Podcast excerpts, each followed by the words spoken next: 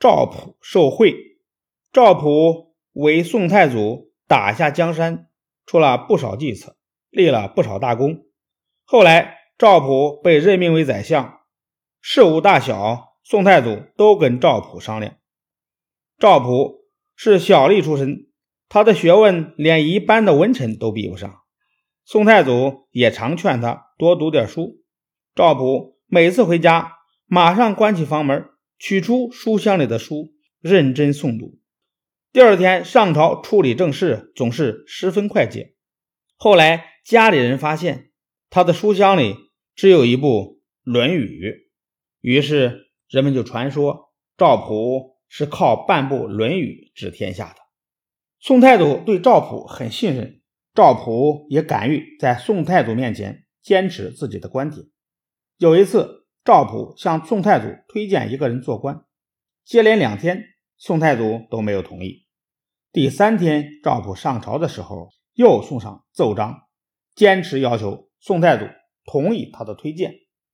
宋太祖动了怒，把奏章撕成两半，扔在地上。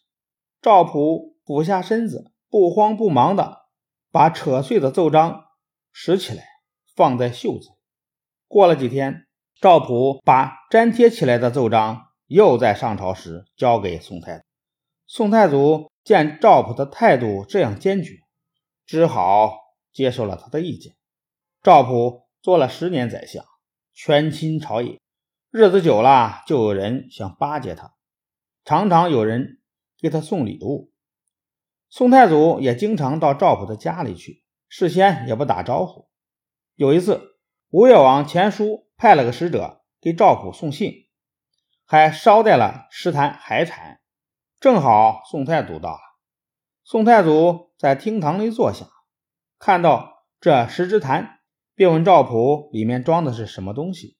赵普回答说：“是吴越王送来的海产。”宋太祖笑着说：“既然是吴越王送来的海产，准错不了，把它打开来看看吧。”赵普。吩咐仆人打开坛盖，在场的人一看，都傻了眼。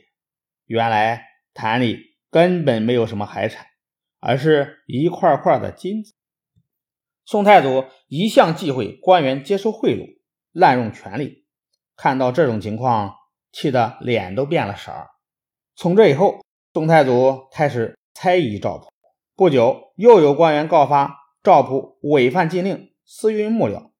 当时朝廷禁止私自运送秦陇等地的大的树木，赵普的部下冒用赵普的名义私运一批大木到东京贩卖。